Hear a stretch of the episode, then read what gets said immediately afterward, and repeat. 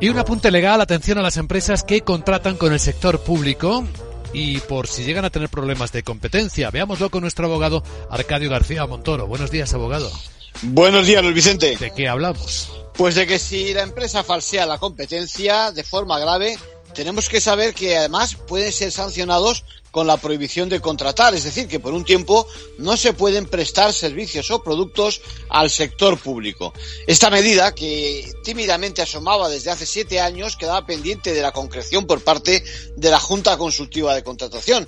Pero ahora varias sentencias aconsejan que sea la CNMC el órgano que precise la duración y el alcance de dicha prohibición de contratar. Pues con lo que pesa el sector público en la economía española, las consecuencias pueden ser graves para algunas empresas. Claro, por eso, por eso es muy importante ver cómo se plasma exactamente esa prohibición. Ah, tiene que ser proporcional, eh, para eso hay que analizar el ámbito geográfico, a qué productos o servicios afecta, por cuánto tiempo, y parece que la CNMC es la institución más apropiada para valorar el alcance de la limitación. Importante también destacar que no hace falta que la conducta que falsee la competencia se haya producido precisamente en el ámbito de la contratación pública. En conclusión.